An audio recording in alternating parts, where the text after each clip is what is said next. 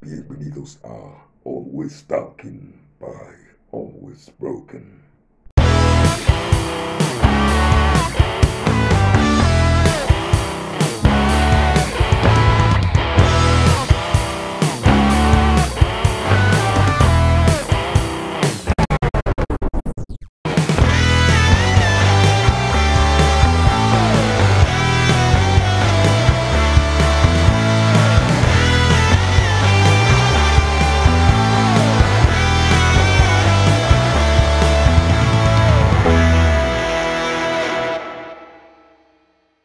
Dos, uno. Ay, Carly.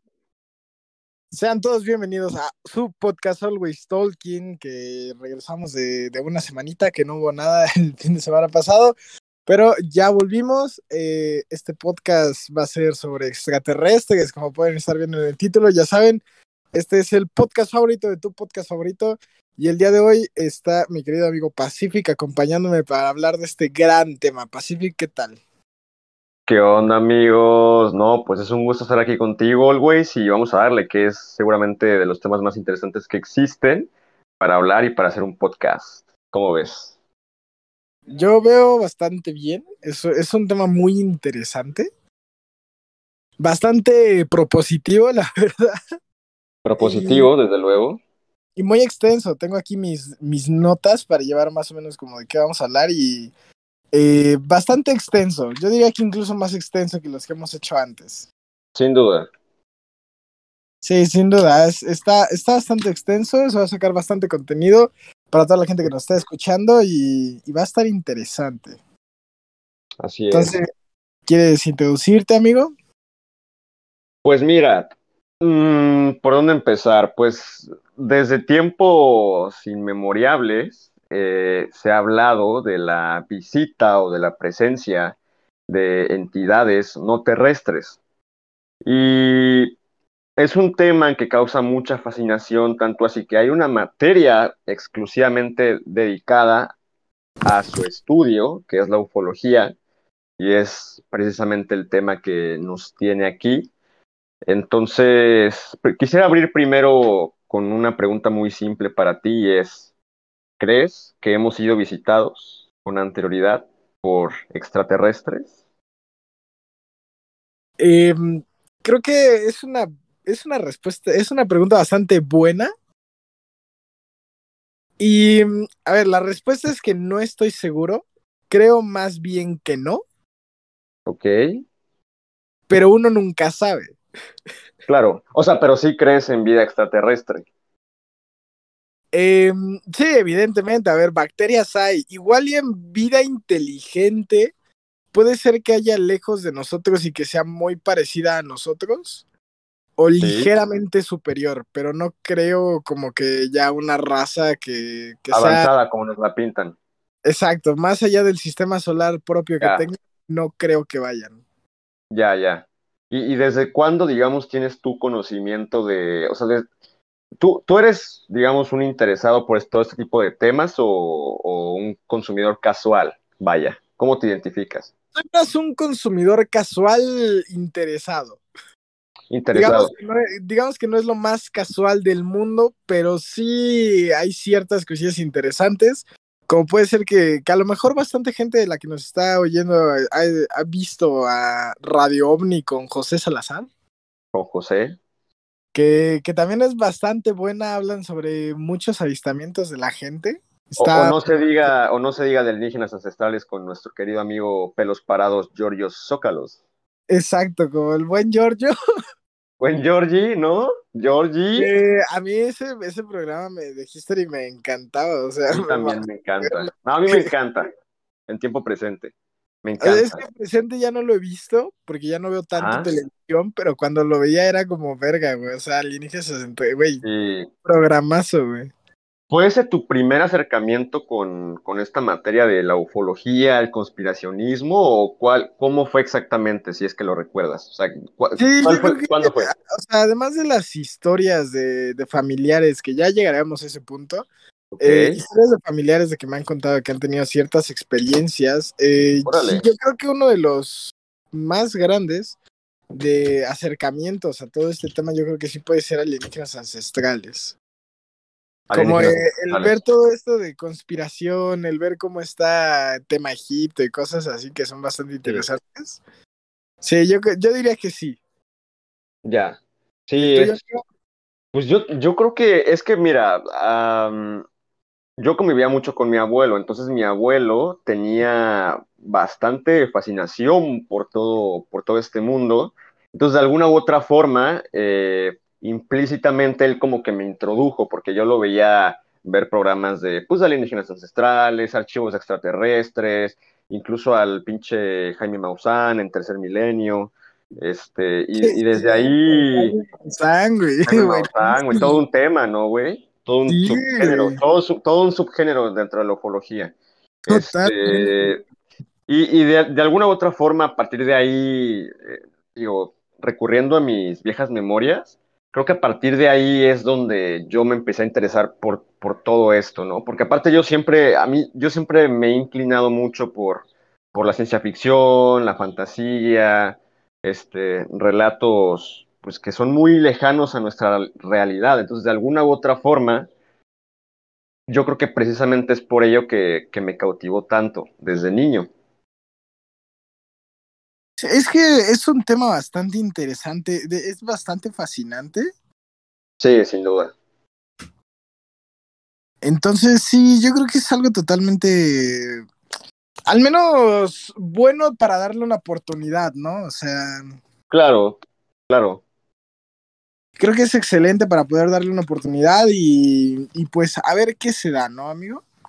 Claro, claro, a ver qué se da. Que seguramente se va a dar algo muy bueno.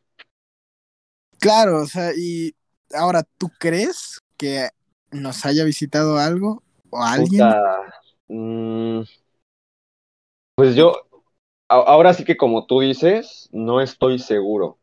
No le cierro evidentemente las puertas porque así como nosotros investigamos a especies, eh, pues digamos que inferiores en cuanto a inteligencia, como por ejemplo pueden ser, yo sé, las hormigas, desde los más desde los más insignificantes como son, entre comillas, las bacterias, yo qué sé, las hormigas, las abejas, pues, ¿por qué no, eh, en dado caso de que existan, pues, ¿por qué, por qué no, mm, por qué no decir que muy probablemente hayamos sido objeto de, de su estudio también, ¿no?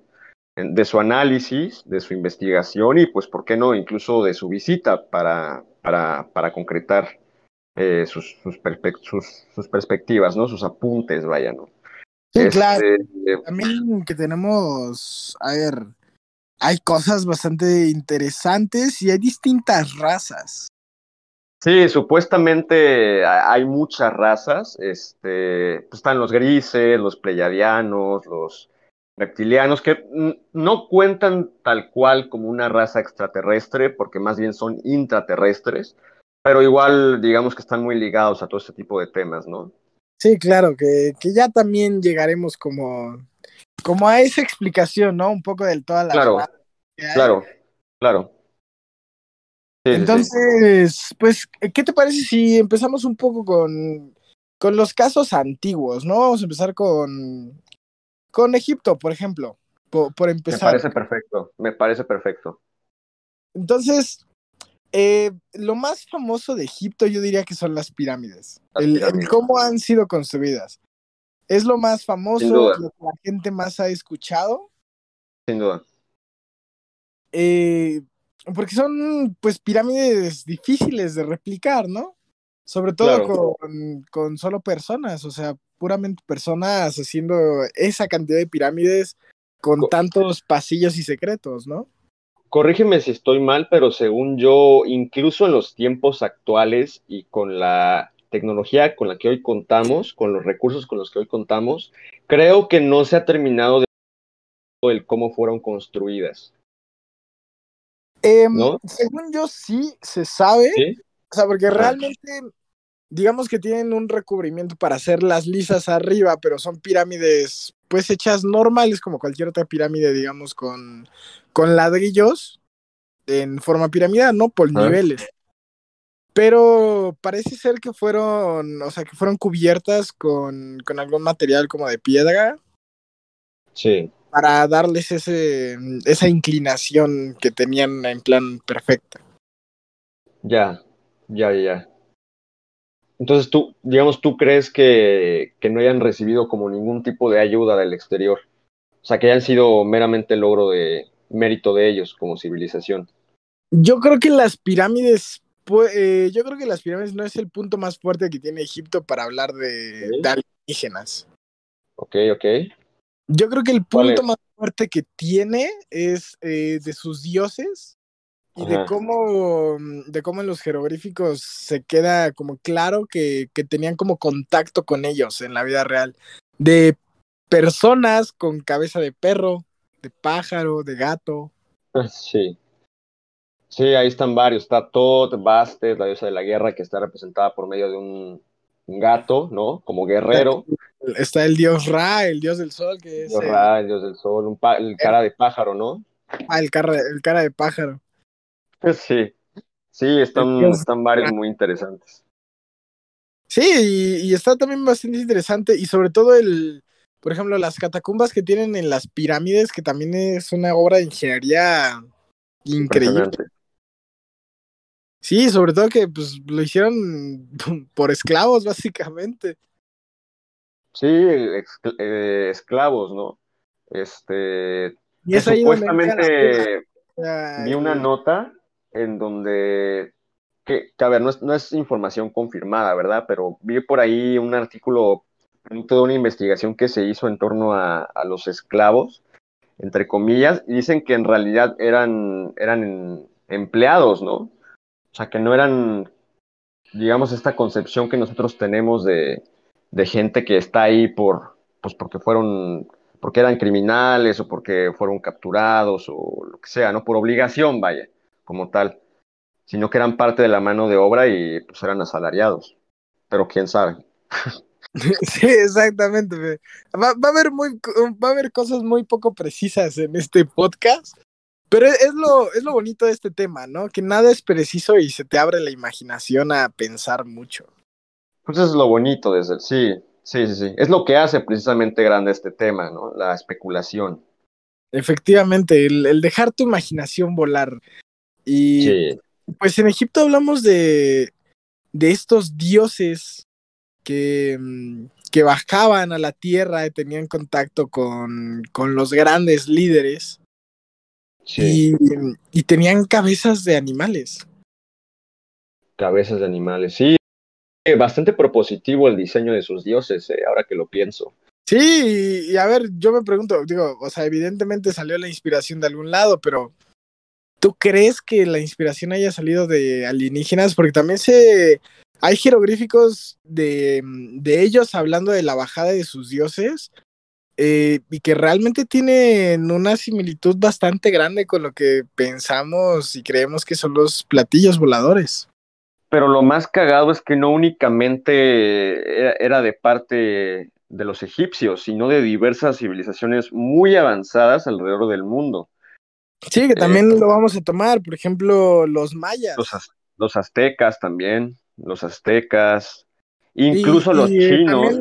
hay que tener en cuenta que eh, ahora que, que fui a la Ribera Maya, Sí, que fui a Chichen Itza, en donde está, donde se habían asentado los mayas un tiempo y después los toltecas con los mayas. sí, El observatorio que tienen en ese lugar, lo el que hicieron los mayas, es redondo. impresionante. Como, o sea, estamos hablando de hace mucho tiempo con un observatorio redondo como si fuera, o sea, como si fuera un observatorio actual. Sí. Sí, sí, sí. Y, mm, y a ver, que, que es una es una obra fuerte.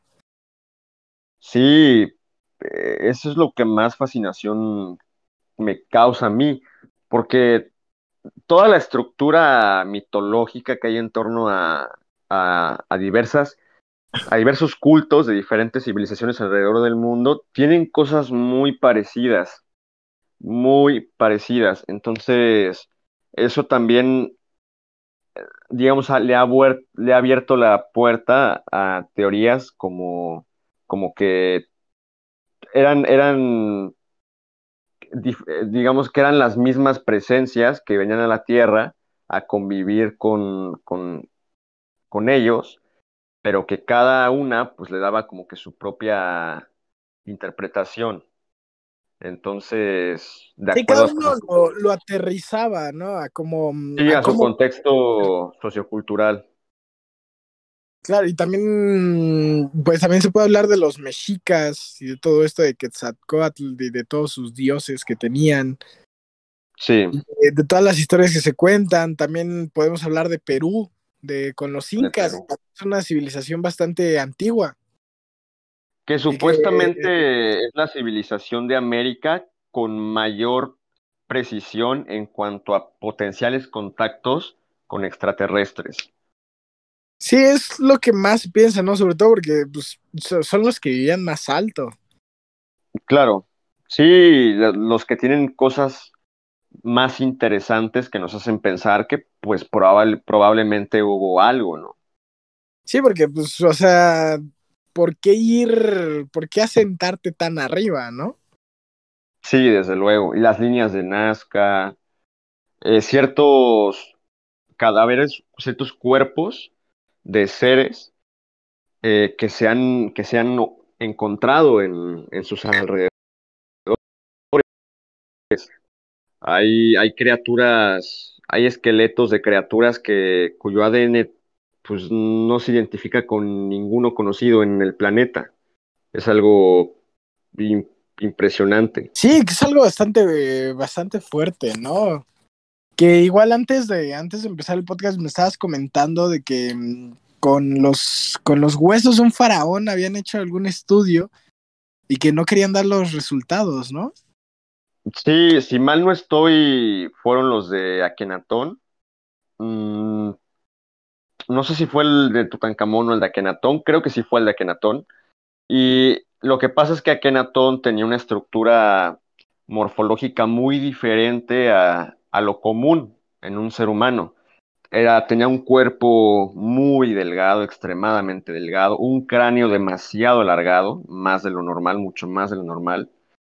Sí, incluso se, se dice, se piensa que padecía de elefantiasis, eh, pero lo más impresionante es que cuando el gobierno egipcio se da la tarea de realizarle estudios de ADN, pues se piensa que en esos estudios se encontró que el ADN de Tutankamón pues no existía como tal, tenía componentes muy raros. Y lo más curioso de todo esto es que, digamos que esto origina todas estas dudas, todas estas teorías que se han creado, lo más cabrón de todo es que nunca se dieron a conocer esos resultados, nunca se hicieron públicos, teniendo en consideración que Akenatón era una figura muy importante históricamente para ese país, pues, y para el mundo incluso, pues es muy raro que no se hagan públicos ese tipo de, de experimentos, de descubrimientos. Es muy raro, es extremadamente extraño. Las dudas. hace que te salten las dudas, te genera inquietud, inquietud ¿no? El saber por qué. Desde luego. Sí, es muy extraño. O sea, vaya, hay múltiples cosas que nos hacen creer que, pues muy posiblemente sí hayamos sido visitados. Evidentemente, pues no podemos asegurarlo, pero pues no está de más el dejarlo como una posible opción, el no descartar. Claro, ¿no? El, el vivir con ese sueño. Sí, sí, sí, sí. Porque aparte, pues le da un toque más especial a la existencia. Digo, de por sí el mundo en el que vivimos ya es muy aburrido. Eh, el hecho de que, pues, tal vez existe algo más allá que está fuera de nuestra comprensión y entendimiento, pues lo hace un poquito más divertido, ¿no? Claro, te lo hace, te lo hace un poquito más interesante. Más interesante, más interesante. ¿Qué más tenemos, Always? Eh, también eh, hay una raza que, que, siempre he escuchado, que creo que tú sabes bastante más sobre el tema, eh, sí. que mencionaste igual antes de, de, comenzar este, este bello podcast, y es Muy sobre bello. los Anunnakis. Los Anunnakis. Pues se supone que los Anunnakis fueron, vaya, para empezar los Anunnakis se originan en la cultura eh, sumeria, porque no hay que olvidar que los sumerios fueron la primera eh, civilización que existió en, en, esta tierra. Y digamos que se afirma, o de donde vienen estos mitos en torno a estas figuras, pues es que antes de la creación del ser humano, los dioses tenían que trabajar para vivir. Entonces los que una categoría de dioses inferiores, que serían como los Igigis, por lo que estoy viendo, trabajaran para ellos, hasta que se rebelaron y se negaron a seguir trabajando. Entonces decidieron exterminarlos, esa es la historia.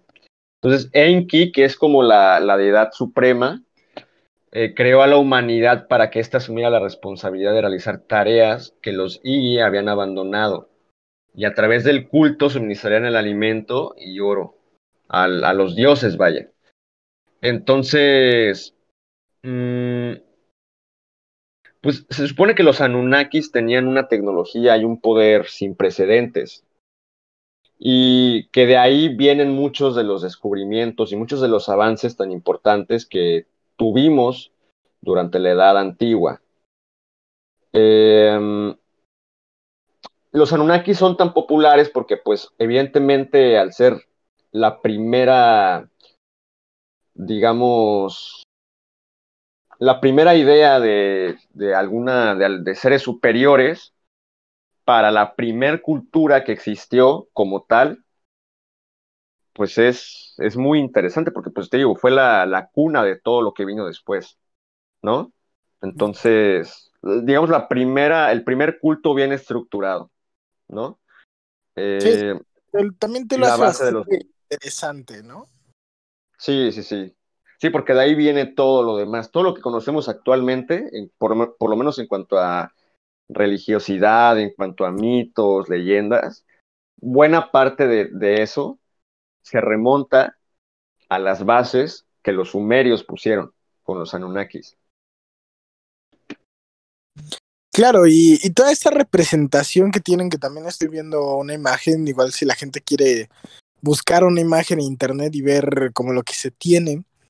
Y, y son como seres con dos caras,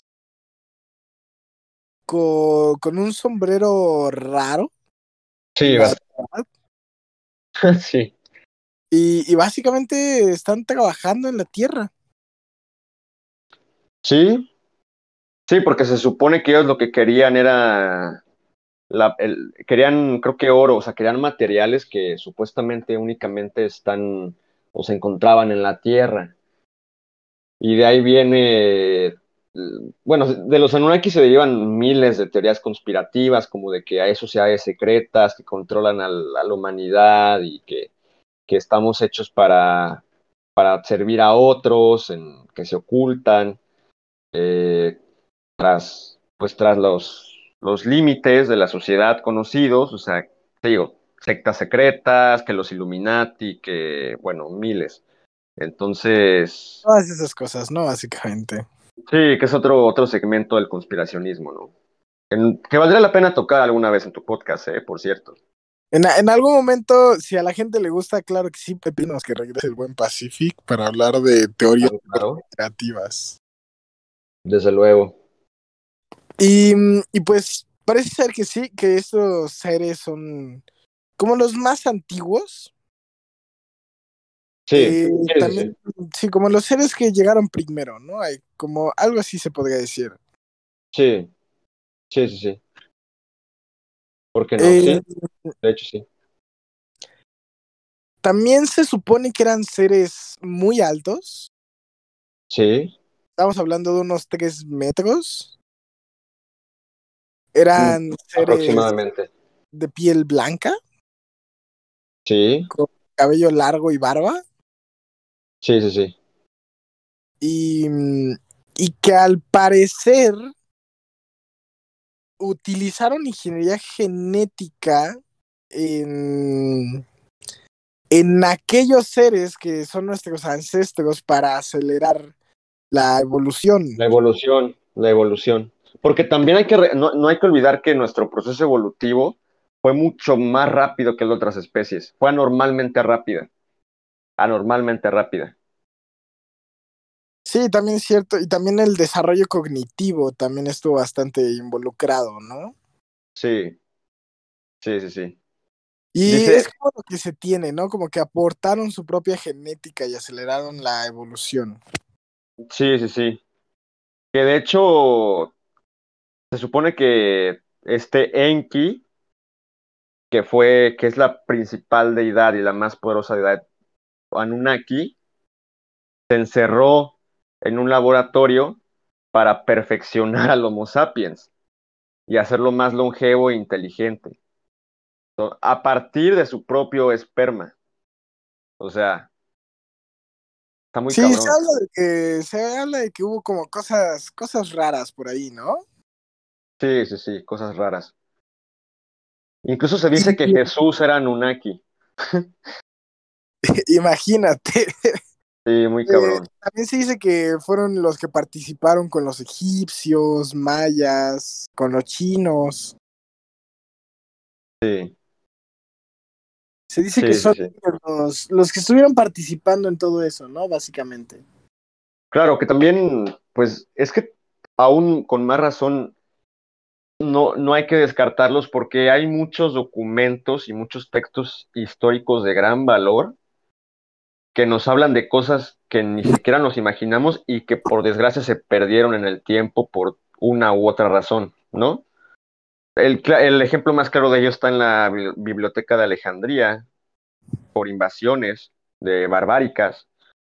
Sí, eh, habla de que, de que había tanto conocimiento en esa biblioteca que, que que se perdió buena parte, que se perdió buena parte de, de los avances de, de- Se dice que si no se hubiera quemado esa biblioteca, hoy en día estaríamos, pero décadas de años en, más adelantados en cuanto a investigaciones científicas, en cuanto a enriquecimiento cultural, saber espiritual, eh, de múltiples conocimientos y de múltiples materias.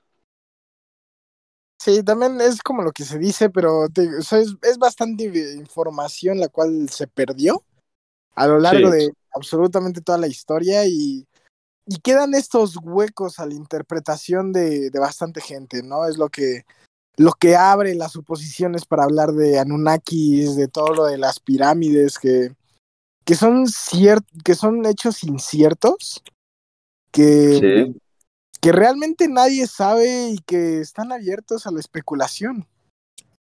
desde luego, desde luego a la especulación, al misticismo.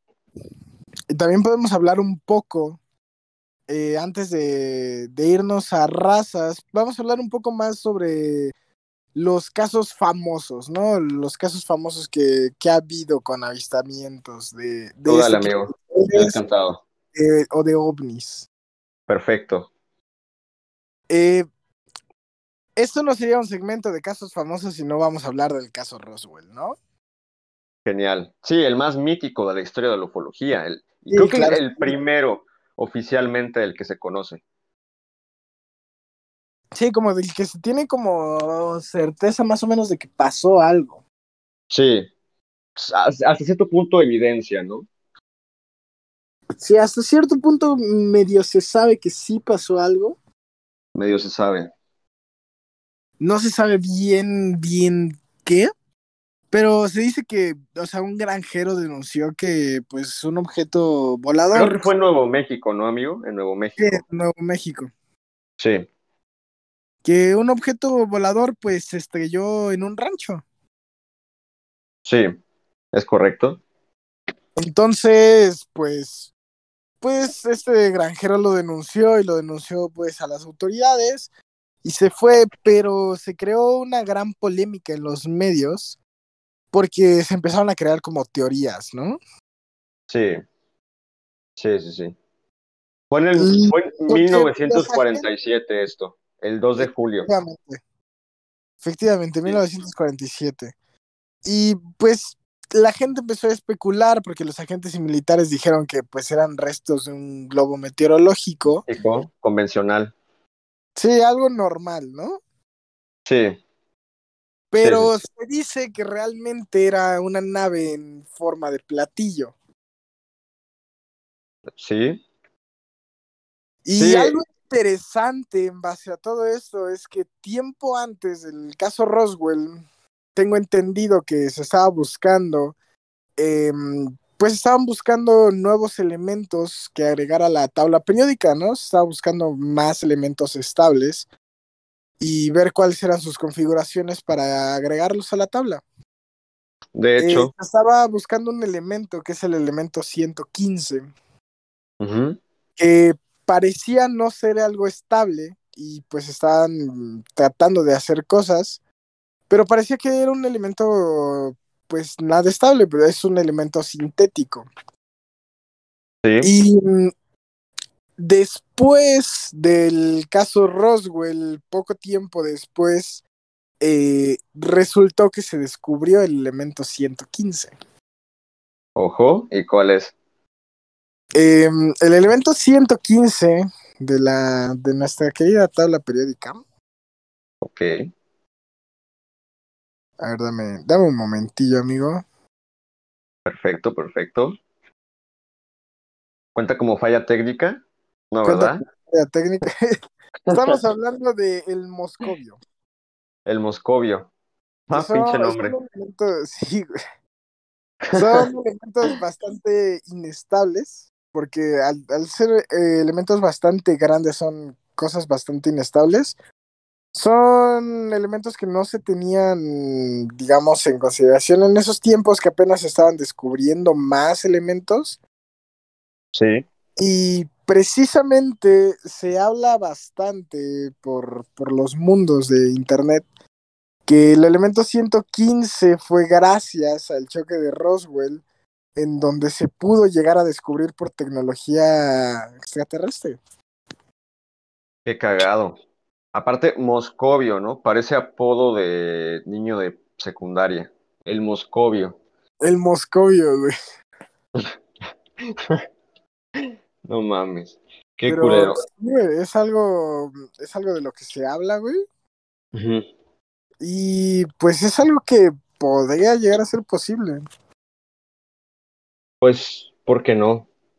Sí, te digo, no hay que cerrarnos. Al fin y al cabo, ¿cuántas cosas no conocemos realmente? Y que de hecho, todo este conspiracionismo en torno a lo, del incidente Roosevelt empezó a tomar más forma en la década de los setentas a finales, porque es cuando los ufólogos comienzan a promover todas estas teorías de naves espaciales, de visitas extraterrestres, y de que habían sido los restos de los eh, alienígenas que habían fallecido, habían sido eh, obtenidos por el ejército estadounidense, en el Área 51 más específicamente. Claro, ¿no? Pues, son cosas a las que no hay que cerrarse.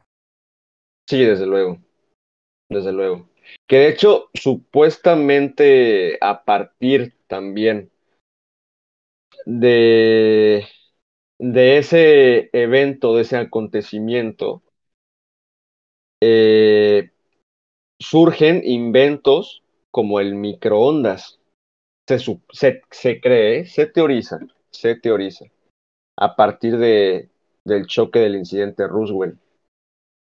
¿Tú qué opinas? O sea, a ver, para empezar, ¿te, te suena lógico que una nave extraterrestre pilotada por seres, al, al parecer hipotéticamente podemos decir con mucha seguridad, muy superiores en inteligencia a lo que conocemos, ¿te parece lógico que hayan tenido un accidente en la Tierra viajando desde quién sabe dónde y desde quién sabe cuándo y cuánto hasta acá? Porque es esas inconsistencias que todavía no me explico. O sea, ¿cómo seres así pudieron haber tenido un, un accidente, pues, que a lo mejor para nosotros parece algo muy factible, pero que para seres como ellos, pues es difícil pensarlo, ¿no? Sí, es algo bastante raro que le pueda llegar a ocurrir realmente a un, a un ser de ese calibre. Sí, muy raro, muy raro. Pero claro, es que, a ver, tomando en cuenta cómo es el espacio y el tiempo fuera, puede ser que a lo mejor otros seres, otras nuevas razas que hayan querido venir, eh, realmente mm, no se esperaban que hubiera una civilización como nosotros. Claro. Por el tema de, del tiempo que hay entre, entre lugares. Sí. Sí, sí, sí. Pero, ¿o tú crees que, que haya sido el choque producto de algún tipo de enfrentamiento con otra raza que los haya interceptado de alguna u otra manera? Es que no me lo explico, o sea, no me lo termino de, de, creer el, el, incidente de Roosevelt. Creo que tiene muchas inconsistencias que usando la pura lógica pueden, pueden ser factibles. Se, hace, se hace demasiado raro. Bastante, bastante. O sea, un sea, choque que... de, de, seres así. Sí, tendré que, tendré que haber alguna guerra en, en el aire o a lo mejor un fallo de cálculos que lo dudo muchísimo. Yo también lo dudo muchísimo. Pero, muchísimo. pero que también hay inconsistencias así, ¿no? Sí, sí, digo, no sé, yo hasta el momento siempre, desde que era un niño y conocí el incidente Roosevelt como tal, siempre me lo he preguntado bastante. ¿Cómo puede ser posible algo así? Un choque así, con seres así. No lo entiendo. Y, y, y, también viene en detrimento de toda esta cultura de la ufología que han fomentado tantas personas por el mundo alrededor de pues desde que existe su, su, su materia, su, su, estructura como tal. Claro, ¿no? Eh, que es el caso más famoso, pero el que tiene más huecos. Más huecos argumentales. Sí, desde luego. Sí, no me explico, la verdad. No me explico. ¿Hay sí, otro por sería, ahí, amigo? Sería demasiado raro. Sí, tenemos también el caso de West Hall. Westhold. Que estamos hablando del año 66. Uh -huh. Y estamos hablando de un caso bastante grande en donde 200 alumnos y profesores de estos 200 alumnos fueron testigos de cómo un extraño objeto volador descendía y luego se marchaba sobrevolando la ciudad. Wow. Se dice que las, autor o sea, las autoridades dijeron que a lo mejor era una aeronave yo, o un globo de investigación.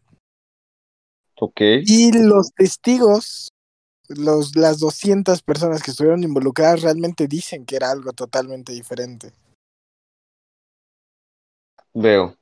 Sí, pues es que el gobierno siempre va a ocultar ese tipo de cosas, no le conviene que salgan a la luz. Para empezar, ¿tú, ¿tú qué crees que pase si el día de mañana Rusia, Estados Unidos, China, digamos las superpotencias revelaran que sí, hay, que sí existe otra raza o más razas y que nos visitan constantemente. ¿Qué, ¿Qué, crees que sucedería en ese hipotético caso? Yo creo que la gente se vuelve loca. Yo también, yo también. Pero ¿no crees que nos uniríamos más como especie? ¿O, qué, o sea, ¿qué, qué pasaría?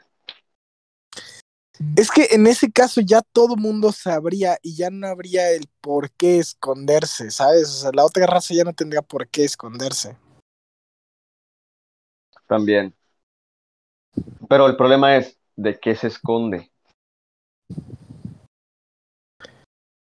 Buen punto.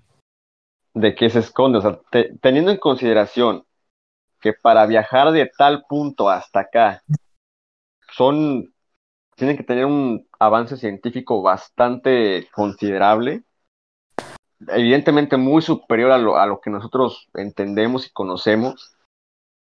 cómo demonios somos o podemos representar una amenaza para ellos. No me lo explico.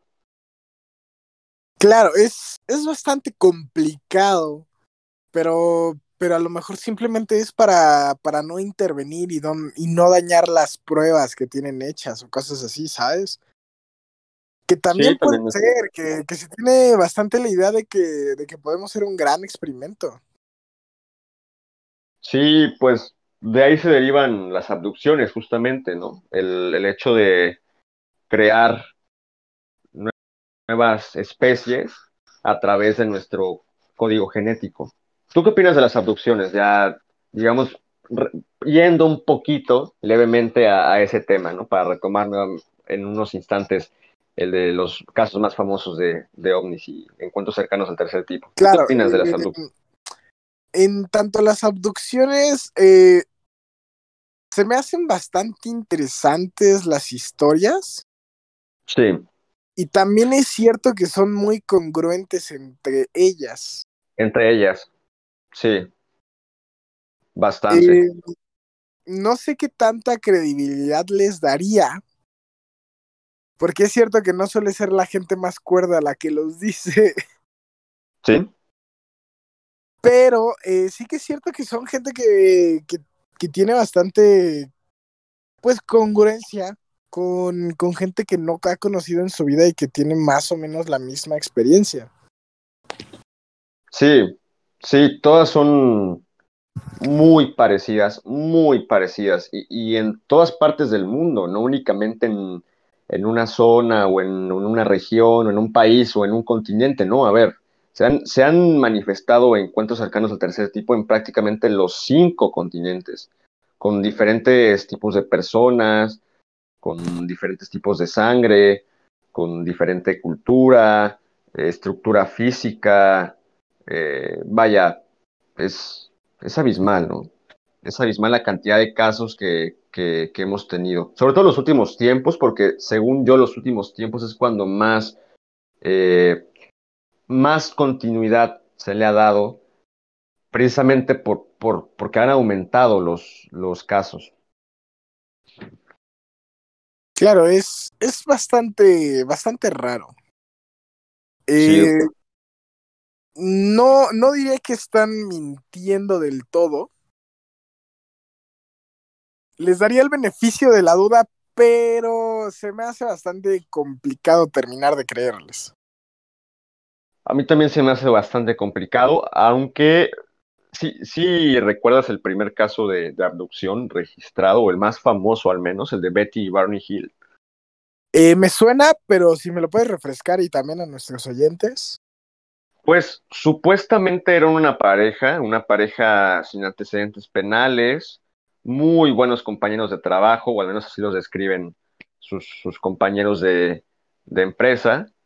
Eh, gente muy buena, muy honorable, muy respetuosa, muy estable física y psicológicamente hablando, y se supone que iban en una carretera eh, camino a casa, porque habían tenido, creo, unas vacaciones bastante largas, no me acuerdo específicamente en dónde, pero es lo de menos, y, y fueron interceptados por, por un platillo volador.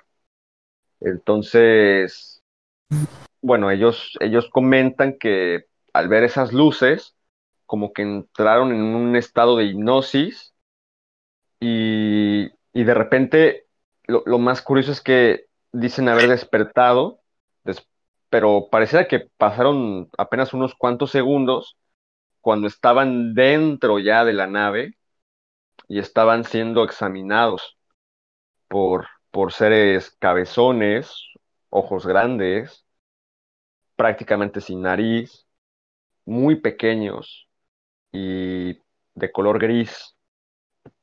Son los de famosos, los famosos grises. de los famosos grises. Que son Entonces- con los que se han tenido la mayoría de interacciones de, de este tipo, ¿no? De, de Sí. extracción e investigación.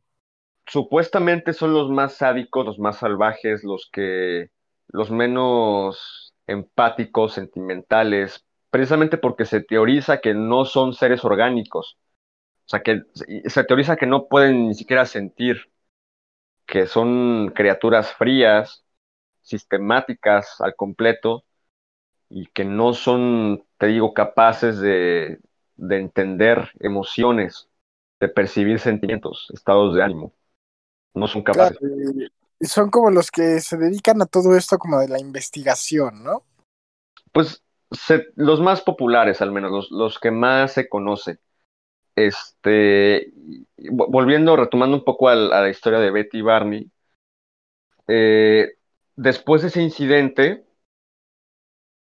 vaya, hubo un antes y un después en su vida, porque tuvieron que ir, vivieron prácticamente con, con miedo, eh, quedaron pues traumados, tuvieron que ir a varias sesiones de hipnosis, tuvieron que ir con terapeutas, con psicólogos, con expertos en el tema, desde luego, de la ufología.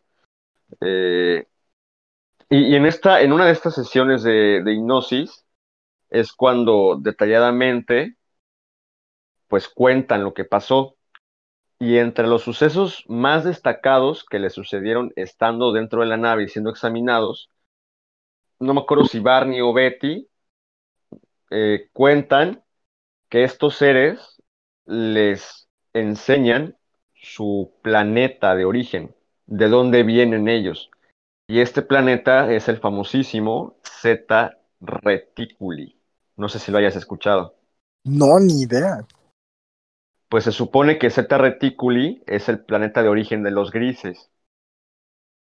Y eh, es, es, es absolutamente impresionante lo que, lo que describen en, sus testimonios estos dos. Creo que, hasta creo que hasta tienen varios libros eh, donde cuentan su, su historia, porque es una historia, vaya, aterradora, ¿no? Eh, de ser cierta, que lo veo mm, hasta cierto punto posible, pues es, me provoca escalofríos, ¿no? Imaginarme que hay seres que son capaces de tanta, pues a nuestra, a nuestro punto de vista, de tanta maldad, ¿no? Porque el hecho de secuestrarte y de tocar, pues prácticamente tu cuerpo sin tu consentimiento, pues es algo bastante deplorable, ¿no? Muy, muy fuerte. Sí, es algo que, que como personas no, no terminamos de poder percibirlo, ¿sabes? Sí. Sí, sí, sí, desde luego. También es algo bastante interesante. Veamos. Eh, aquí, eh, otro caso bastante también famoso es el de Sí. Kenneth, ah, eh, Kenneth Arnold, ¿no? Que es eh, el mismo año que ocurrió lo de Roswell, estamos hablando del 47. Órale. Eh, mm, tenía un caso Kenneth Arnold, pero esa vez fue en Washington, fue en otra parte de Estados Unidos. Eh, Ok. Kenneth Arnold eh, era un piloto, Un piloto. un piloto de avionetas, y dijo que había visto eh, nueve objetos voladores en forma de plato. Que es la formación más, más recurrente, ¿no? En ese tipo de avistamientos. es como, es bastante raro, ¿no? O sea, como que usan este tipo de platillos y, y que tiene su explicación. De hecho, es una aerodinámica bastante buena para aprovechar incluso la fuerza del aire. Claro. Claro, claro. Entonces, sí, se dice que, que Kenneth Arnold era. mm, eh, es un piloto, era un piloto de avionetas que, mm, que dijo que había visto nueve eh, objetos voladores en forma de platillo. Miércoles. Así es. Qué amigo. fuerte. Es, es muy. Pero, digamos, ¿tú crees que las superpotencias tengan auténtico conocimiento y veracidad de que razas alienígenas están presentes o han estado presentes en la Tierra? O sea, ¿tú crees que, que tengan alianzas con ellos, que tengan tratados incluso? Yo creo que sería bastante difícil. Y, y también vamos a tocar ese tema porque también vamos a hablar como de, de todo lo que dijo el Área 51. Porque ves que desclasificó varias, varias cosas, Entre comillas, desclasificó. entre comillas. sea, confirmó, confirmó cosas que la gente ya pensaba, ¿no? Sí, sí, sí. No, nos, no descubrió el hilo negro de nada. Vaya. Exacto, pero lo confirmó, que es lo importante. Sí, es lo importante. Eh, pero, pero sí se habla de estos platillos y, y es bastante interesante. Y vamos a tocar un poco rápido como eh, una más y después vamos a la última y vamos a hablar un poco del Área 51 porque la última nos da un poco, pues este, este chance de, de pasar al Área 51. Eh, después de que de darnos, estamos hablando que en la época del 89 al 90, un año, desde noviembre hasta abril, un medio año más o menos, estamos hablando de la oleada ovni que hubo um, en Bélgica. Eh, miles de personas ubicadas en Bélgica habían afirmado haber visto triángulos negros, que aquí vienen las naves raras, Ok. triángulos negros voladores por diferentes zonas del país. Después de años de haber pasado eso, dicen los expertos que se supone que era la imaginación de las personas eh, por haberse interesado tanto en el tema de los ovnis. Ok. Pero es bastante raro que miles de personas de la nada vean triángulos en el cielo. Sí, o sea, estamos hablando de miles de personas. Sí, que lo veas. miles de personas tuvieron que haberte alucinado, ¿sabes? Claro, yo lo veo bastante difícil. Bastante difícil que eso haya sido así. Pero pues Sí, al fin y al cabo el gobierno, alguna de esas personas lo vio, ¿sabes? sí, al menos una de las miles que tuvieron avistamientos no mentía, por lo menos, tan siquiera. Que también, pues Bélgica es un país muy pequeño, tanto en extensión territorial como en población. O sea, Sí, efectivamente. está, es, es un tema bastante potente. Sí, Y bastante. aquí entra, aquí es donde empiezan a entrar como las razas más raras, porque estamos hablando de naves triangulares. triangulares. Me imagino que han de ser como una especie de, de drones, o sea, que no son pilotados directamente por ellos, sino desde una especie de base en su serie, en su sistema de operaciones en algún planeta, en algún lugar, yo qué sé. Yo creo Claro, que como que se tiene algo me, así. me suena factible. Sí, yo pienso que sí, yo pienso que sí, me imagino que sí. Han de contar con esa tecnología. Son objetos bastante interesantes.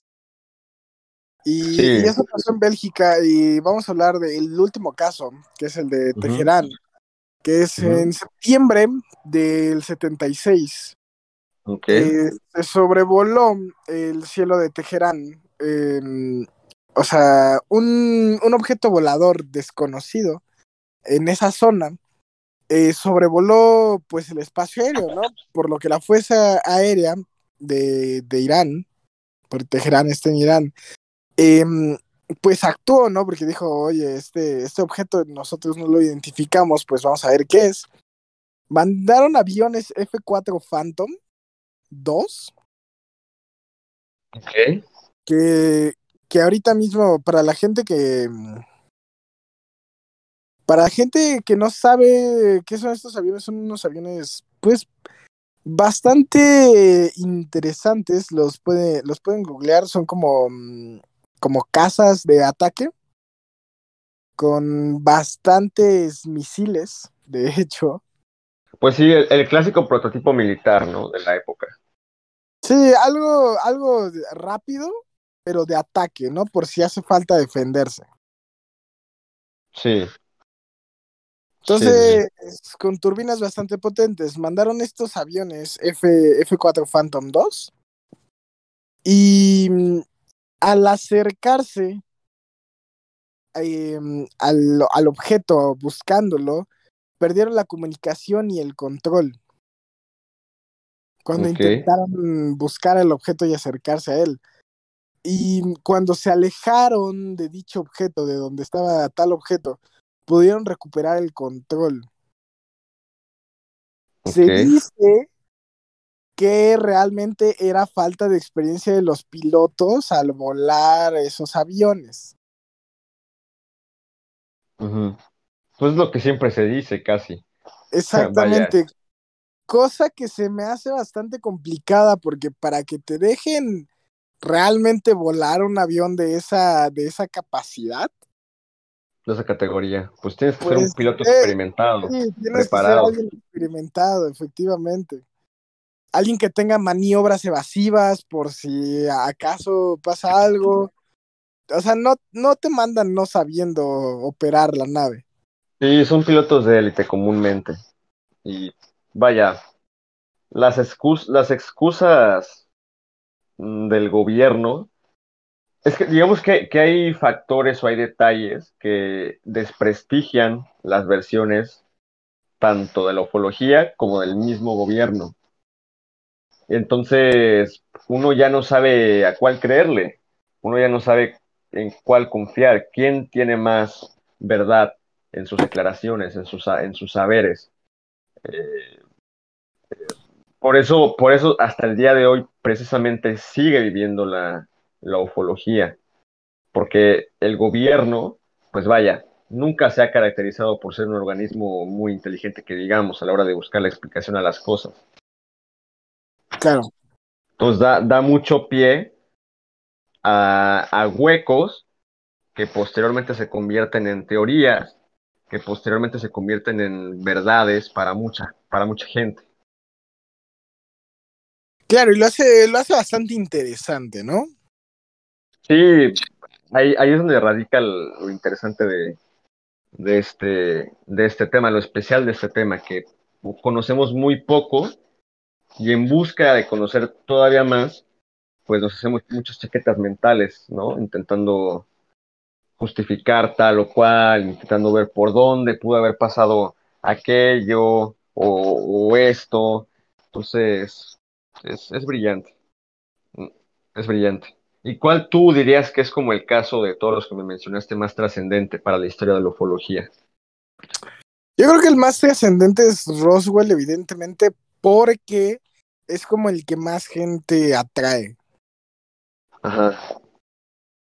Pues, de hecho, creo que la mayor serie de avistamientos ovnis se ha presenciado en el tiempo de la Segunda Guerra Mundial o, poco después.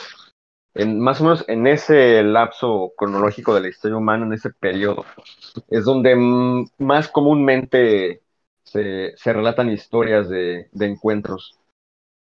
Pero eso también da pie a teorías como de que hay tecnología que nos oculta el, nos oculta el gobierno de, diferentes partes del mundo.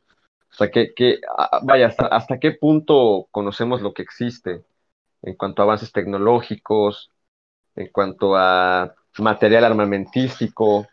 ¿Tú, tú crees que haya armas o cartas bajo la manga de Estados Unidos, Rusia, China, otros países? ¿Tú crees que, que realmente Es que podría ser, y yo creo que la gran cosa de que si lo saben y no lo dicen es por eso, sí?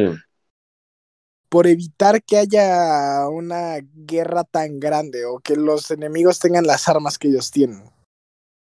Supongo. Sup- sí, porque supongo que no todo es del conocimiento público, por obvias razones. Claro, por obvias razones lo tienen más guardado, ¿no? Pero tú crees que, que digamos, todo, toda esta pseudociencia de, de la ufología haya sido, o sea, o funja como una especie de cortina de humo para justificar o para ocultar avances que están fuera de nuestra imaginación precisamente porque se han ocultado y no se han revelado.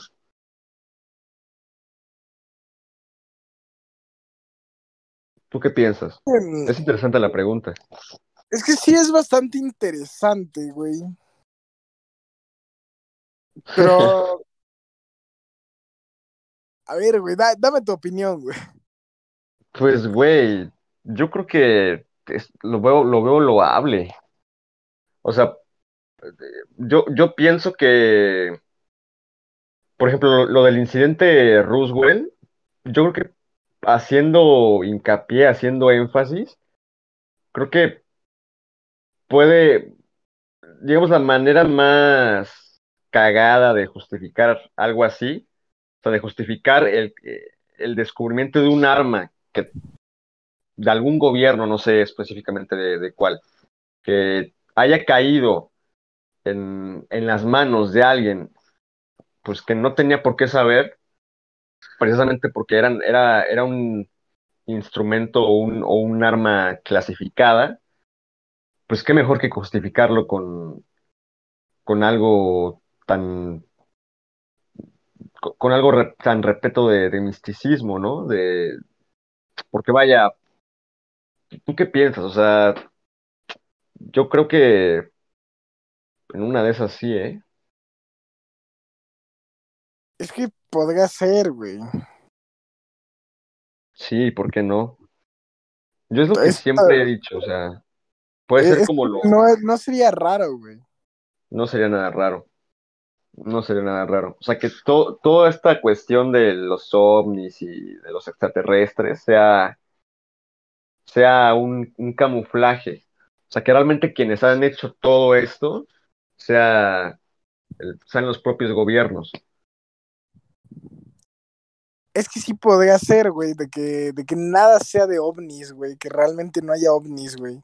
Sí, o sea, de que nada provenga de donde creemos que proviene, entre Exacto, comillas. güey. Que todos sean realmente pruebas de inventos humanos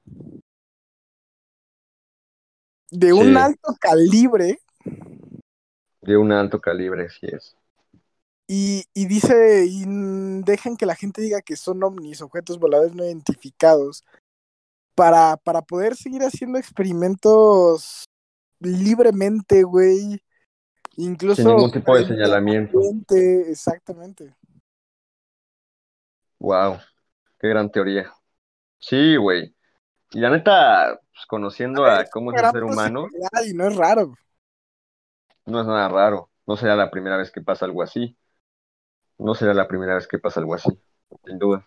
Incluso puede ser una preparación para sus pilotos, porque abriendo el tema del Área 51, que mm, desclasificó unos videos que tenía guardados de sus fuerzas, de sus fuerzas aéreas, eh, donde salen objetos voladores que no identificaron, que hay varios que están quietos, Ujú. hay varios que avanzan a una velocidad extremadamente loca. Ujú. Y, mm, y que efectivamente hasta, los pilotos se sacan de onda, los pilotos no saben ni siquiera qué es eso. O sea, se escucha los pilotos eh, hablando por radio con los otros pilotos diciendo Sí. que, que qué rayos, o sea, qué mierda. Es icónico escucharlos hablar por la radio, diciendo groserías o, pues vaya, por la sorpresa, por la impresión, por el impacto que les causa ver algo de esas proporciones, de esas dimensiones. Es Claro, algo, y además algo un... puede mover tan rápido. Sí. Sí, sí, sí. o algo que se puede mantener quieto en el cielo. Qué cagado. Sí, claro, es, es algo que te saca totalmente de, de onda. Totalmente. Totalmente. Y, y tú, digamos, hablando un poco más de, de la influencia que han tenido los ovnis o los extraterrestres en la cultura popular, ¿tú cuál crees que sea el escenario más posible, más factible a lo que es realmente? ¿Tú cuál crees que sea Yo la historia más- más... Yo creo que lo más posible realmente es que son los gobiernos experimentando, güey. Sí. Sí, sí, sí. Pero en la cultura pop, por ejemplo, o sea, ¿cuál, cuál producto de la cultura pop crees que se asemeje más a cómo es, a cómo son las cosas, desde tu perspectiva? Ah, bueno, claro, entonces, eh, digo, vamos a introducir el tema. Sí, por supuesto. Vamos, vamos a empezar a hablar un poco de lo que es eh, todo este tema, todo el tema extraterrestre dentro de la cultura pop. Vamos a estar hablando un poco de E.T., de Men in Black, Star Wars y cosas así. Que, que son bastante interesantes, ¿no? Mucho, muy interesantes. Muy, muy interesantes. Y que ambos disfrutamos, ¿no? Es lo más importante. Claro, evidentemente. Y mm, yo creo que de, que de todo lo que tenemos y de todo lo que vamos como a hablar y cosas así, Ok. eh, puede ser que es que es que la cultura pop se ha metido mucho alienígena, ¿sabes? No ha hecho nada como que solo sea el gobierno experimentando, güey. Tal vez lo más cercano sea, bueno, que ahora se me viene a la mente sea Hombres de Negro, ¿no? Sí, yo creo que es lo que iba a decir. Yo creo que lo más cercano podría ser Men in Black, pero sin extraterrestres. Sí, de hecho. O sea, con, con personas normales, güey, dentro del programa, güey. Pero sí, o sea, sin extraterrestres. Men in Black sin extraterrestres, güey. Sí. sí. A ver, ¿tú qué opinas de Men in Black? ¿Te gusta la, la franquicia? ¿Qué A mí opinas? Men in Black me, me encanta. Por dos. Sobre todo la primera, ¿no? Que creo que es como la más, Sí, la que abrió todo y la más relevante. el semejante cucarachón se nos puso sentimental. Es brillante esa película, es brillante, súper cagada, divertidísima. La recomendamos ampliamente para todos los amantes del- de los temas ufológicos. Claro no se la sí, pueden perder. No se la pueden perder. es totalmente increíble. Sobre todo si son primerizos, ¿no? Porque pues es, es una forma muy, muy sutil y muy original, divertida, entretenida de adentrarse un, un poquito más a todo este mundo tan, tan curioso, tan complejo. Sí, lo, lo hace bastante interesante. Sí. Eh, también está E.T. Yo creo que Men in Black podría ser la mejor representación de lo que pasaría si los extraterrestres realmente existen, güey. Sí, yo también lo pienso, pero sin tanto humor, ¿verdad? Sin duda. Yo Aunque, creo que sin tanto humor, pero sí, por sin duda, ejemplo, algo así. ¿y ti te gusta o, o realmente solo lo eres como, ah, mira qué chido ti? E.T. se me hace aburrida. ¿Neta? Sí, Órale. la verdad no se me hace algo tan... con tanto ritmo. Me parece interesante. Creo que Sí. es una premisa bastante interesante de la alienígena que quiere ir a casa y de cómo todo el gobierno está detrás de él. Sí, Eh, y es bastante interesante. Yo creo que podría ser lo que pasaría si es que a un niño se encuentra con un extraterrestre. estaría cagado.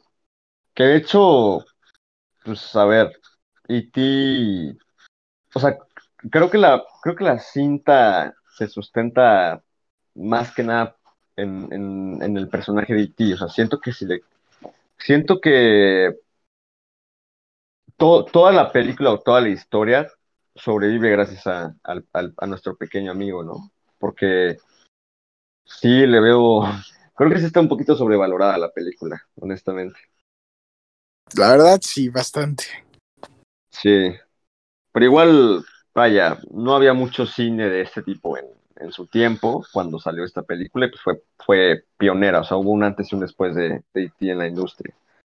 Claro, fue, fue ayudar a la industria a meter, a meter aliens. Sí, a experimentar más con ellos. Este- exacto, a introducir este tema. Sí, y le salió poca madre, por cierto. Sí, es realmente bastante interesante. Sí, sí, sí. ¿Y cu- cuál, digamos, es tu, tu favorita de todos, de todas estas películas o series o cosas que hablen de alguien? Mm, ¿Cuál es tu Yo creo que sin duda alguna mm, Star Wars. ¿Por qué? La mía también, ¿eh? Pero, ¿por qué? O sea, ¿cuál es tu perspectiva? Eh, Star Wars, eh, mi perspectiva para decir que es mi favorita es la, sobre todo la gran y enorme variedad de, de razas que tiene y de cómo, de cómo ya se superó esta parte y ya es un humanos y alienígena y extraterrestres, o sea, cualquier raza es una. con Sí. Sí, sí, sí. Sin duda. Que de hecho, un, un dato curioso es que en, en el episodio 1 en la amenaza fantasma sale un cameo de la raza de, de E.T., que son los niños verdes, justamente, si mal no estoy, en el Senado. Eh, sí, Está cagado, Sí. ¿no? Porque George Lucas, no olvidemos el creador de Star Wars, pues es muy amigo en la vida real de Steven Spielberg, entonces fue como una especie de tributo a su obra. eh, es bastante interesante también, o sea, te digo, meten, meten muy buenas cosas. Sí, sí, sí, sin duda, sin duda. Y, y, por ejemplo, ¿qué otro tema consideras que es indispensable tocar si se habla de ufología? Pues, eh, yo creo que otro tema bastante, bueno, eh, tomando unas cuantas consideraciones para, para la gente que nos está escuchando, eh, puede, les recomiendo Circle, The Circle, que está en Netflix, que es una gran película interesante de un experimento de alienígenas que te suben a una nave que tiene un, una bola tipo cámara, pero enorme, de estas 360 que usan en los supermercados. Y cada persona está parada sobre un círculo. Y están en, en círculo. La cosa es que eh, se hace por medio de votaciones eh, cada cierto tiempo que mm, pues se decide quién va a morir. El que tenga más votos muere. Si te sales de tu círculo, mueres. Entonces, pues es un poco esto y más o menos cómo se tiene manejado. Y, y, es como un experimento de alienígenas, porque al final cuando salen se ven las naves alienígenas volando por toda la ciudad. Pero, pero está interesante de ver porque es como, como un experimento de aliens para ver cómo se desarrolla todo. O sea, para ver cómo es la gente. Yo, ¿Está en Netflix, dices? Esta está en Netflix. ¿Cuándo la viste? ¿Hace cuánto salió más o menos? No, hace ya, hace bastante. Yo diría que unos tres años que la vi o más. Pero ahorita, ahorita mismo te lo checo mientras. Vamos hablando también, por ejemplo, del Día de la Independencia con Will Smith. ¿Tú qué opinas de esa película? Pues es una película muy entretenida, muy cagada, muy estadounidense, sumamente estadounidense, ADN gringo 100%. salió hace seis años. Círculo hace seis años.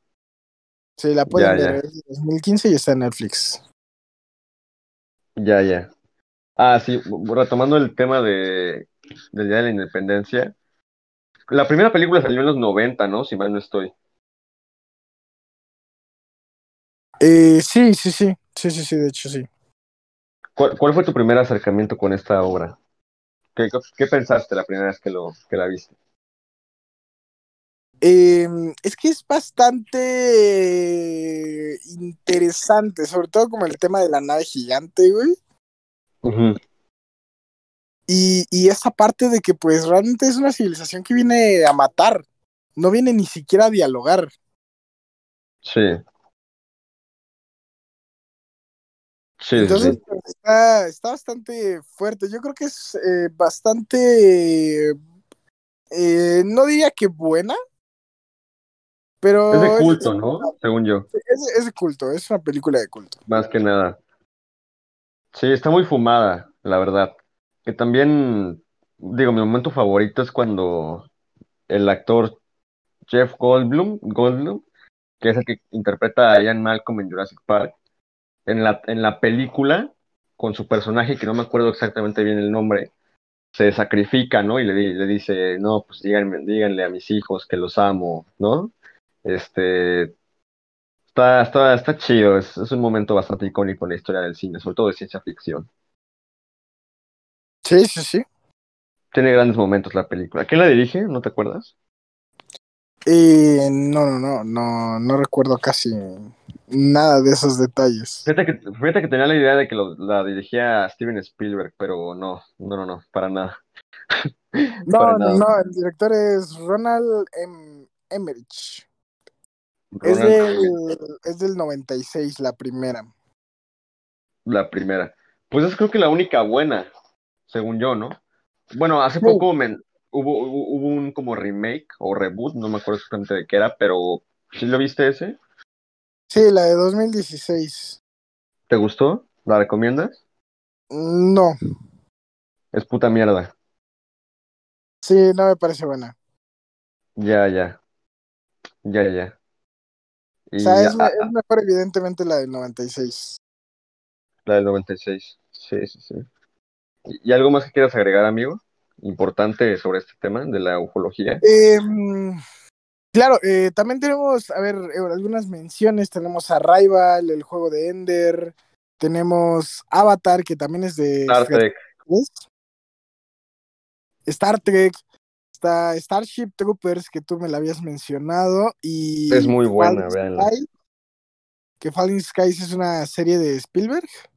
Sí, de Spielberg, producida por Steven Spielberg. Está Alien, la, Alien. de Alien, que también está Alien. interesante, bastante padre. comparte, que comparte universo con Depredador, por cierto. Otra, otra saga sí, sí, sí. que vale la pena echarle un ojo, o al menos la primera.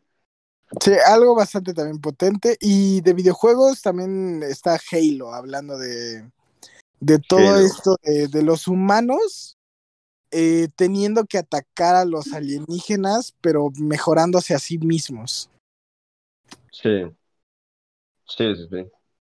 Sí, son, digamos, soldados de élite, pero son la élite de la élite, ¿no? Y Exacto. habla de cómo, de cómo intentan proteger a la humanidad de, Y de cómo no una tienen sentimientos. y de cómo no tienen sentimientos, los programan prácticamente para, para no tenerlos. Y el entrenamiento que tienen, el, la cultura de la guerra que tienen, la inteligencia que para adaptarse a diferentes ámbitos de la supervivencia, eh, en diferentes contextos. Vaya, es, es muy interesante también la, la historia de Halo, el trasfondo, ¿no? La recomiendo ampliamente que la conozcan. Sí, totalmente. También, también lo recomiendo bastante. Eh, y de aquí podemos pasar un poco a lo que, a lo que son las razas, ¿no? Una, una pequeña mención. ¿Ok? Están los Ashtar. Que Los Ashtar. Están los Ashtar. Que si me das un momentillo Genial, genial. para tomar agüita. O- ojo, ojo, hidratándose, hidratándose el buen Siempre, always. siempre tomen agua, chicos. Siempre tomen Siempre, agua. el siempre hidratado, ¿no? Correcto. correcto, correcto. El siempre, el siempre hidratado, amigo. Sí. ¿Tú qué tal vas? ¿Cómo, cómo vas viendo el podcast? No, pues muy divertido, me la estoy pasando de huevos. Este, ¿cu- ¿cuánto tiempo ya llevamos, amigo? Uf, se me ha hecho bien rápido. Y realmente vamos volando, vamos ya una hora y media casi. Ojo. Y, y bueno, eh, volvemos, vamos a hablar un poco de los Ashtar, que son unos seres, un grupo de seres, eh, con, lo cual, lo- con los cuales varias personas afirman haberse conocido, haberse encontrado. Y mm, parece ser que George Van Telsel, que es como un ciudadano norteamericano en el 52, afirmó haber recibido un mensaje que venía de Ashtar. Ojo. ¿Y qué, qué le dijeron o qué? Eh, evidentemente, pues ya sabes, ¿no? Eh, lo normal. Ah, sí, de que nos vamos a destruir y que somos una mierda, ¿no? Yo me imagino. Eh, Van Telsel. Em, el mensaje no te lo tengo, porque ha- haría falta checarlo. Pero lo que sí se tiene es que el tipo venía, decía que era de justamente de Ashtar. Ok. ¿Cómo, no, no sabes físicamente cómo son? ¿No nos podrías dar más detalle? Del físico, em, vamos a buscarlos para, para ver qué se- suenan interesantes los Ashtar. Suena, suena bastante interesante y sobre todo que es algo que no, que no suena bastante, ¿no? Claro, claro. Sí, siempre es muy curioso conocer potenciales razas alienígenas. Pues parece ser un ser, digamos, ah, ubicas a Lucius Malfoy. Ah, sí, sí, sí, sí. Algo parecido con. ¿No son los nórdicos? azules. No, no, no, esta, esta es una raza diferente a los nórdicos. Órale. Ajá. Que es como un comandante estelar. Órale. Eh, es, es bastante interesante. Igual son blancos, como con ojos azules. Como elfos. Sí, algo de ese estilo aproximadamente. Ok. Ok, ok. Eh, es interesante. es, eh, también es, una, es una- algo bastante interesante, de hecho. ¿De qué otras más tienes conocimiento? ¿De qué otras razas? Mira, eh, dicen Van Telsel que la vida sería destruida cuando la humanidad explotara la bomba de hidrógeno. Órale. Que era como lo que decía el mensaje. ¿Sabes algo sobre la bomba de hidrógeno? Eh, fue explotada en su momento y, y no pasó. O sea, pase- parece que seguimos vivos, ¿sabes? Va. ¿Hace, hace cuánto explotó? ¿No, no me sabrías decir? Eh, eh, en noviembre del 52 fue cuando explotó la primera, cuando hicieron explotar la primera bomba de hidrógeno. Qué cagado, y aquí seguimos. Y ya años Al después, parecer, al parecer sus fuentes fallaron un poquito, ¿no? Eh, como que los Ashjars mucha credibilidad no tienen, ¿no? Sí, no tienen buenas, no tienen buenas fuentes. También hay al parecer algo que se llama dropas, Ok. Los que, dropas. viene- que vienen de- del chino. Dropas, ok. También son como extraterrestres humanoides. Humanoides. ¿Cómo son físicamente? ¿Cuáles son sus características más distintivas? ¿No, no las, no se conocen? Pues ahorita buscando, investigando, son como unos grises altos Órale. que usaban la vestimenta como, como china. Órale. La vestimenta con grises altos, o sea, también son ojones, son, no tienen nariz. Eh, exactamente, pero, pero son altos. De hecho, o sea, estos efectivamente no, o sea, no tienen nariz, tienen igual la cara un poco más alargada, pero estos seres sí, sí parecen ser más, más altos. Es como el concepto que la gente tiene como de ellos. Ya, ya, ya. Ya, ya, ya. ¿Qué otras más, amigo? Tú échale. También, aparte de los dropas, tenemos a los verdes. Los niños verdes, ¿no? Sí, a los hombrecitos verdes, que son básicamente los grises, pero en verde. Los grises en verde. Qué Eh, cagado. parece decir que los verdes son, por lo que se ha podido llegar a escuchar, son como, o sea, son como más tranquilos que los grises. Más light, ¿no? Corrígeme si me equivoco.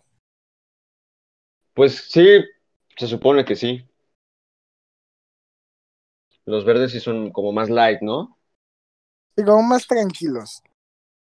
También tenemos a los jovianos, que son los habitantes de, de Júpiter, que es como que se habla más en ciencia ficción sobre ellos. ok. De los marcianos, que pues a día de hoy sigue latente la oportunidad de tratar de encontrar vida en Marte. Los que bailaron el chachachá, ¿no? Cuando vinieron a la Ah. Tierra. Los, los que bailaron el chichichá. El chachachá. Ajá. También tenemos a los nórdicos. Son de los más famosos. Y supuestamente de los más, de los más leales, ¿no? De los más tranquilos, de los más sabios.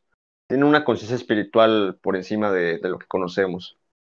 Sí, es lo que parece ser. eh, también son, tienen como esta parte como muy élfica, Sí, bastante. Que Sí, se supone que son seres mágicos, que son buenos y que querrían interactuar y comunicarse con, con humanos, ¿no? Que están protegen como incluso de otras razas. más por buscar la paz y por ver que todo esté bien y En tranquilo. orden. Supuestamente leí por ahí que tienen muchos conflictos con los grises. Yo digo que debe de ser cierto. En, en Bueno, caso sí, que, que de existir, existieran, de existir, sí. desde luego, sí. Sí, sí, sí. en caso de existir, sí deberían de tener bastantes problemas, la verdad. Sí, bastantes pedos, ¿no? Sí, efectivamente. ¿Qué otras más? También tenemos a unos que se llaman pleiadianos. Los pleiadianos. Exactamente. ¿O ¿Cómo son? Eh, eh, dame un momento porque no me manda bien la página. Ok. Yo creo que también, según yo, los pleiadianos Sí, eran los muy ajá, parecidos a los nórdicos. Son los antepasados de los nórdicos. Ah, los antepasados de los nórdicos. Exactamente. ¿Tienen alguna diferencia, algún distintivo de los nórdicos siendo antepasados o son prácticamente lo mismo? Eh, no, los pleiadianos, digamos que son los antepasados porque es donde venían, eh, donde vivían antes, eh, pero se dice que su planeta fue destruido. Ok. Los. Entonces es como, es como la razón de por qué los pleiadianos pasaron a ser, a ser los, los nórdicos. Ok. Ok, ok. ¿Y los nórdicos no se conoce su planeta de origen? Bueno, más bien su residen actualmente. Bueno, en- se supone, en teoría. No, en teoría no. Se supone que antes venían de Pleiades, que es algo bastante, bastante raro. Eh, aquí en la página incluso dice que, que están en contra de la presencia de los grises, ¿no? Sí, en la Tierra. Exactamente. Ya, ya. Eh, también Ajá. tenemos a los reptiloides, Ok. que aquí entra a un debate bastante también interesante, porque es cierto que los, los, reptil, los reptiloides, que son los reptilianos, pues ¿Mm? se tiene como la parte de que podrían ser extraterrestres o intraterrestres. Ok. Sí, pues se supone, leí por ahí que eran como descendientes de, que, que digamos eran los dinosaurios pero más evolucionados y que crearon una civilización debajo de la Tierra y que supuestamente pueden cambiar de forma y que hay muchos infiltrados entre nosotros, ¿no? Es, es como lo más común, lo más popular. Sí, es lo que se escucha. Que, que suena también bastante, pues, bastante interesante, ¿no? Sí, sí, sí, sí. Bastante interesante. Y mm, tenemos a los venusianos, que evidentemente son los de Venus, que no hay como mucho que decir con los de los planetas. Y tenemos a los selenitas, que son los de la luna. Ok. Ok, ok. ¿Cómo Eh, son los ellos? selenitas en la, nu- en la luna, eh, digamos que no se tienen como muchas referencias de cómo podrían llegar a ser. Pero es de esto que se habla como que la luna no es de cosas de la Tierra y como que es un... Digamos que es un satélite natural bastante raro, Sí, sí, sí. que es como las ideas que, que se tienen en estos mundos de los, de los aliens. Ok. Ok, ok. Y, em, y pues está también bastante interesante, ¿no? Como el pensar que hay civilizaciones dentro de la luna. Sí, de hecho, supuestamente la luna tiene componentes químicos que son de mucha utilidad, que todavía incluso no se descubre como que concretamente cuál es su propósito y para qué, para qué sirven, pero que son como muy valorados por, por diferentes razas alrededor de la galaxia. Sí, es, es bastante interesante. Eh, porque de hecho se supone que la luna básicamente está hecha de, de cosas bastante parecidas a lo que tiene la Tierra, ¿no? Porque se originó de aquí. Sí, sí, sí. Entonces Sí, sí, es, es bastante interesante como que hablen de todo eso. Y mm, también vamos a poder, eh, vamos a poder hablar un poco sobre las experiencias, que es como lo que nos va a faltar. Ya de, último, Ok. el propósito y vamos a hablar un poco sobre, sobre qué tal la exobiología, ¿no? Como que, ¿cómo pensaríamos que serían nuestras propias teorías? Me parece genial. Entonces, ¿qué te parece si contamos un poco cuál creemos que sería el propósito de los alienígenas en la Tierra, güey? Perfecto. Perfecto. Pues yo pienso que más que nada por cuestiones de, de investigación, ¿no? De análisis a, nuestra especie. O sea, que en el sentido de, eh, me imagino que si de existir han, estado en- han, de, han de intentar encontrar en qué le podemos nosotros ser, ser útiles como especie. ¿Tú qué piensas? ¿Qué crees? ¿Cuál- al- alguna vez me, me mencionaste en una plática que tuvimos tú y yo fuera de, fuera de podcast que muy posiblemente el material más valorado por ellos era la madera. ¿Sigues pensando igual o, o qué? ¿Cuáles son tus impresiones Es ahora que mismo? podría llegar a serlo, porque realmente, o sea, es llegar a un planeta lleno de materia orgánica. Ok, Entonces es cierto que igual y la madera es muy común para nosotros, pero para otros seres no tanto. Y realmente, a ver, no hay que olvidarlo, la madera es algo, de hecho, bastante, bastante útil. sí, bastante, Y, bastante, bastante.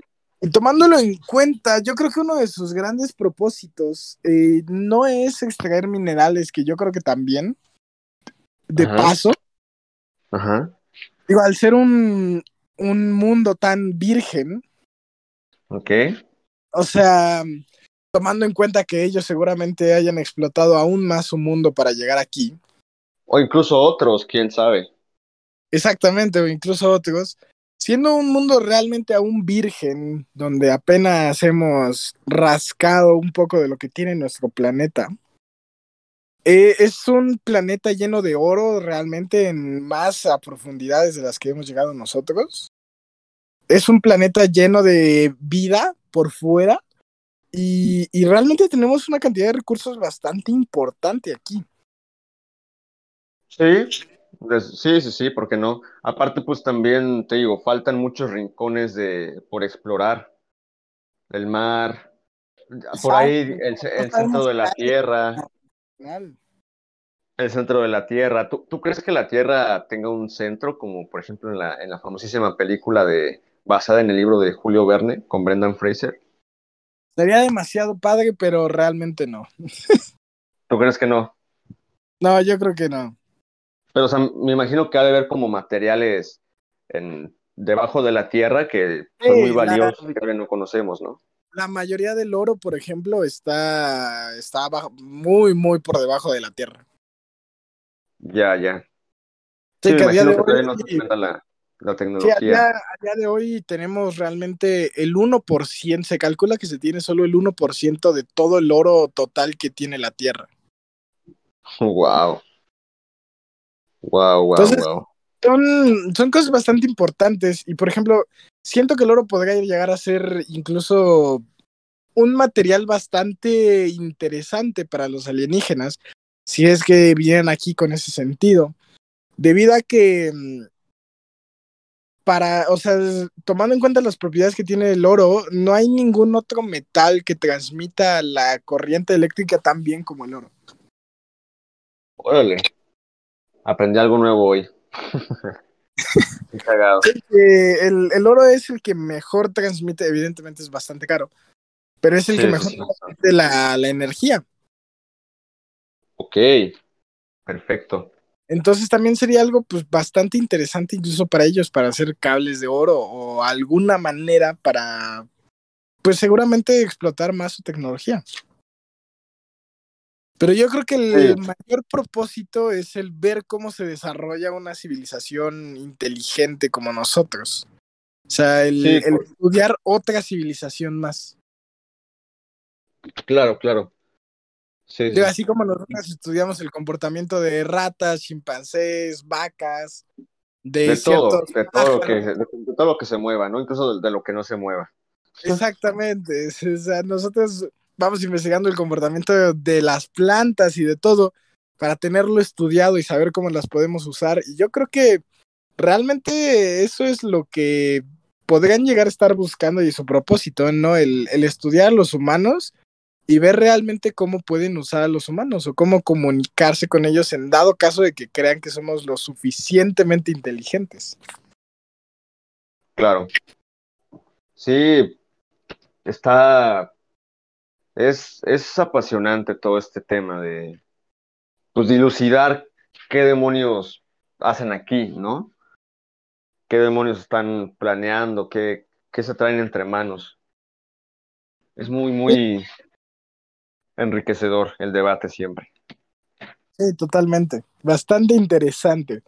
También. Y, y, por ejemplo, en cuanto a, digamos, yendo un poco más a este tema que ya tengo ganas, neta, de saber qué demonios, eh, me platicabas que familiares tuyos o conocidos tuyos han tenido experiencias. Eh, ¿Podrías entrar un poquito más en detalles para conocer? Eh, sí, eh, bastantes familiares míos han tenido cierta, o sea, han tenido, han visto, han tenido avistamientos de ovnis. Ajá.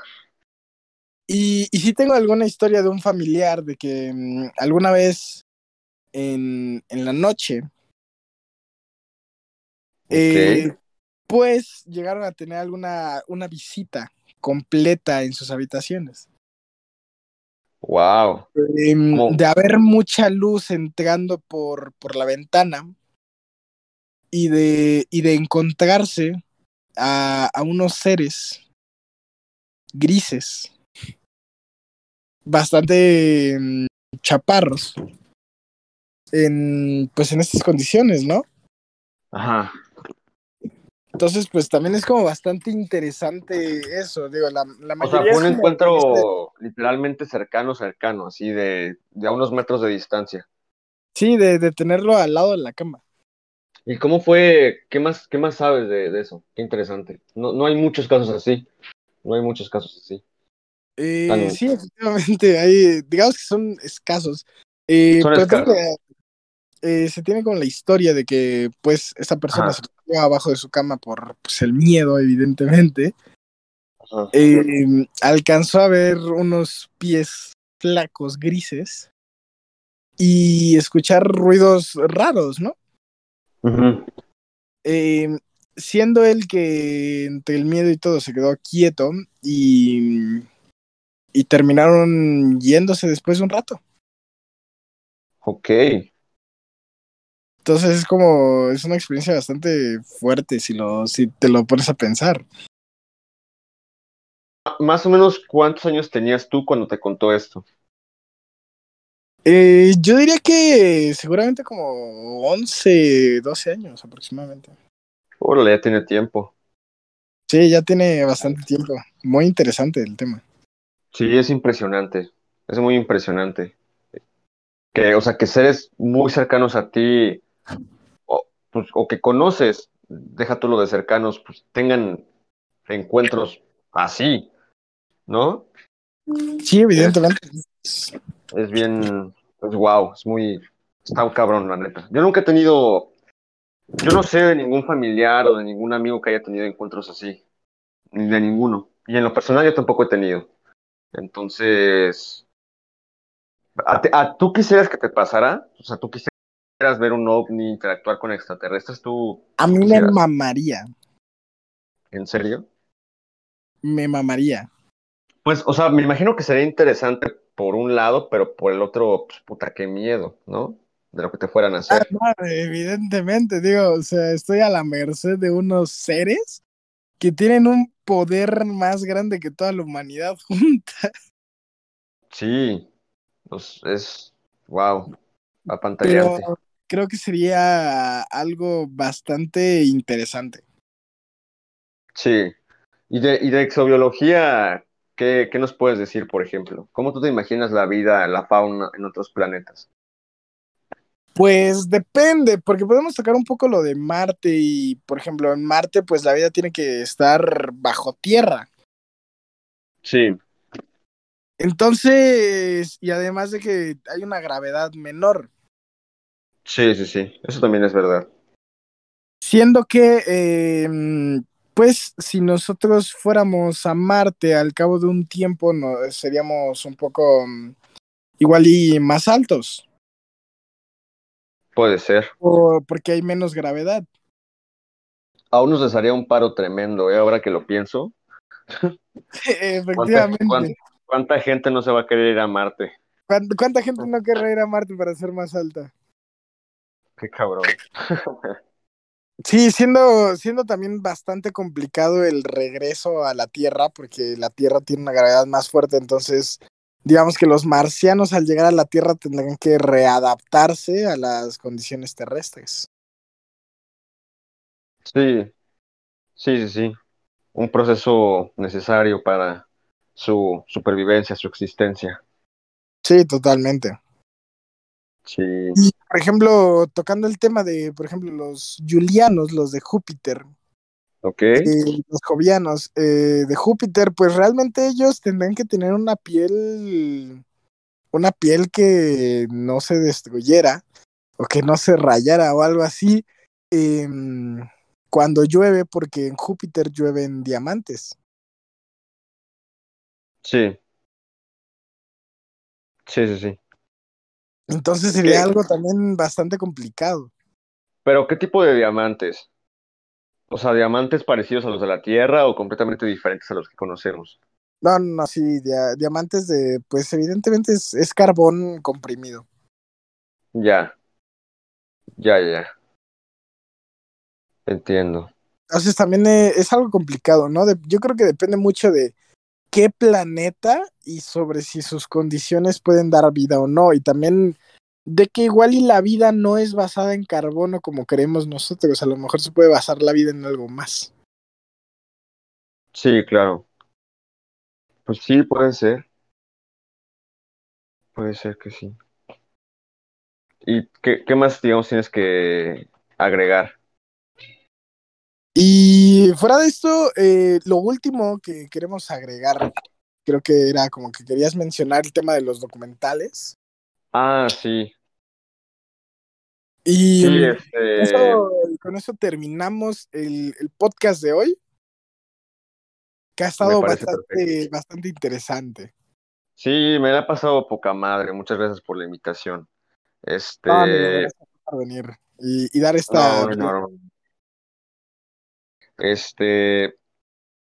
Pues mira, hay muchos documentales muy buenos. Eh, técnicamente, Alienígenas Ancestrales, por ejemplo, Archivos Extraterrestres, que son los programas más populares sobre ufología que los pasan en History Channel, pues podrían contar como documentales, ahora que lo pienso, ¿no? Sí, pero- ser. Si quieren ver buenos documentales, yo les recomiendo mucho la plataforma de Amazon Prime. Ahí hay, digo, no traigo específicamente los nombres, pero ahí hay muchos que en donde se pueden dar un clavado a, a esto. Estoy seguro de que les va a gustar. Tienen un gran valor de, en cuanto al contenido, en cuanto al aporte. Eh, revelan detalles que no son, digamos, los más populares, los más comunes, y que por lo tanto, pues lo, hace todavía más interesante este, y más especial, ¿no? Eh, sí, si quieren ver documentales de, alienígenas, váyanse al, Amazon Prime. O igual en cuanto a podcast, pues también está el de Radio OVNI, está Alien Shoot, que también es un youtuber de, de ufología.